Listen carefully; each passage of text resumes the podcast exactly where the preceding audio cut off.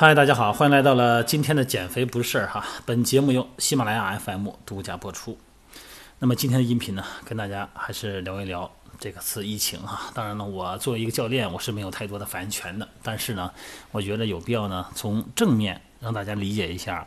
影响咱们人体寿命和健康的三种物质、三个东西。那这也不是我的能力哈，这是医学家的人家的著作啊，我给转述一下。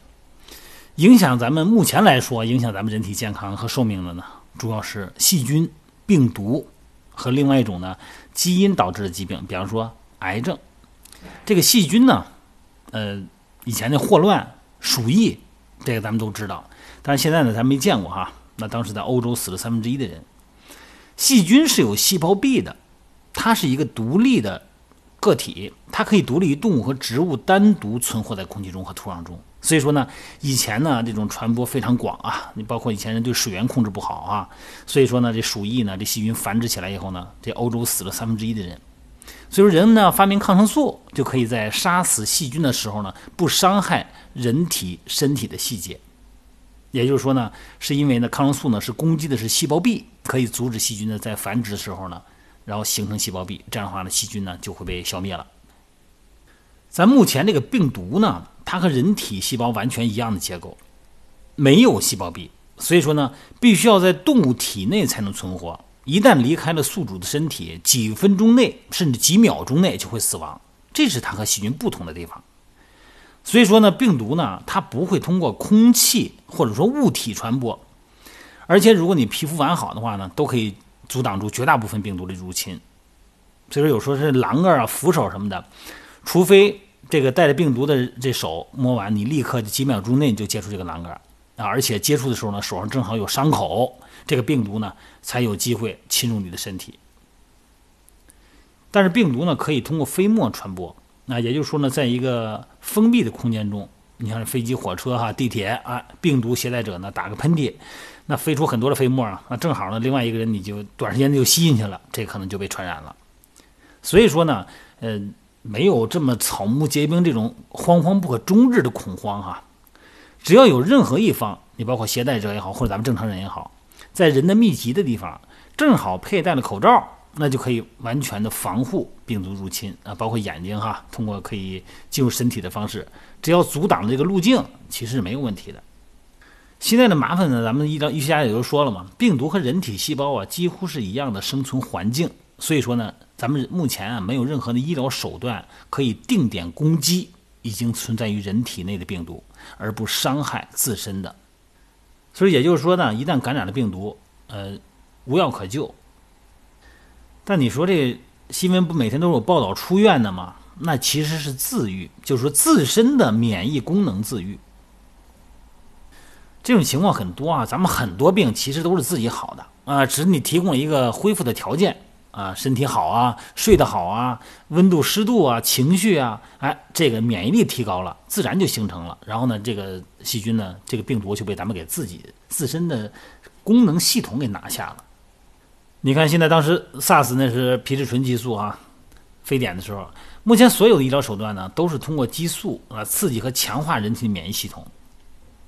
那么这样的话呢？呃，这是目前对抗病毒的唯一方式。所以说呢，以前感冒和发烧以后呢，如果化验显示是病毒感染，啊，医生呢都不会给你开药啊，跟你说回家歇着去吧，多喝水，多睡觉，多保温。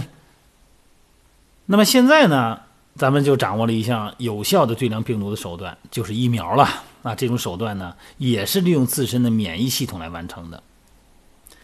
就是剥离出来相对应病毒的灭活病菌啊，就是这种不会再繁殖的哈，不会危害人体的，然后把它注入在人体内，让人体的免疫系统呢感觉到啊受到病毒入侵了，来刺激免疫系统啊，在没有真正的病毒入侵之之前呢，就产生了免疫细胞，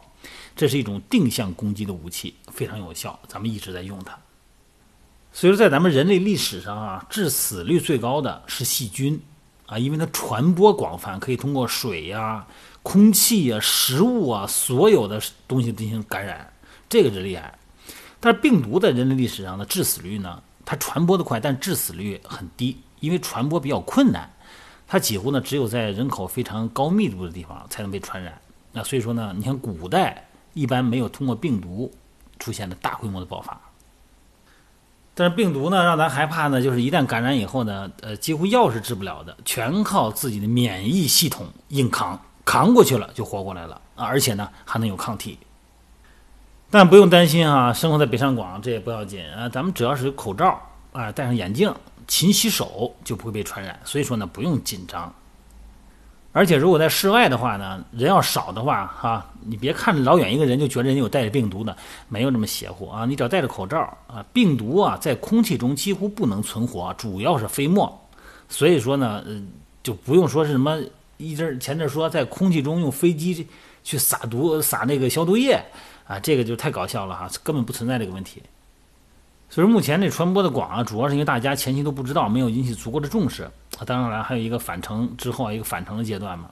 然后可能会有一个小高潮。那这个时候，如果你都戴口罩，然后呢，避免那种高密度的人流集中的地方，这个病毒呢，自然就会消失了。也就是说呢，它不是被消灭、被治好的，只是掐断了传播的途径而已。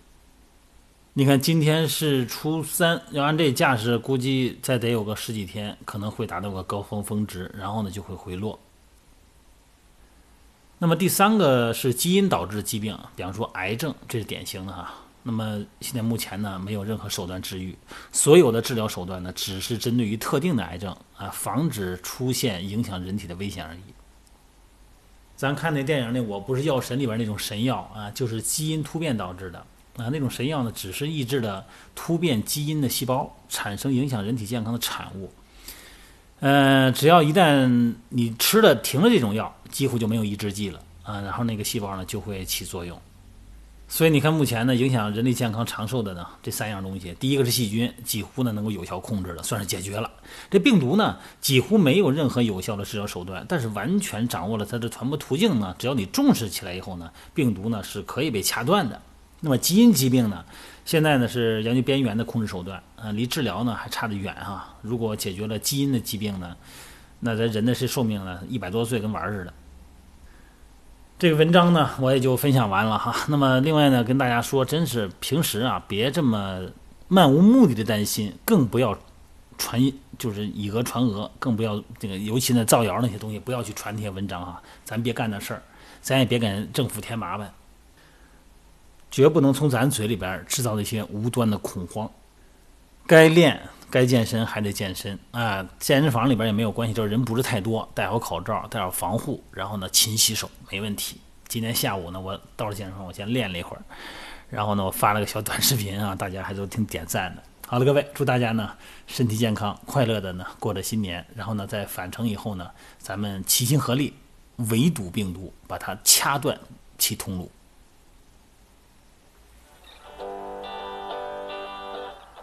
Tracy Chapman was my friend.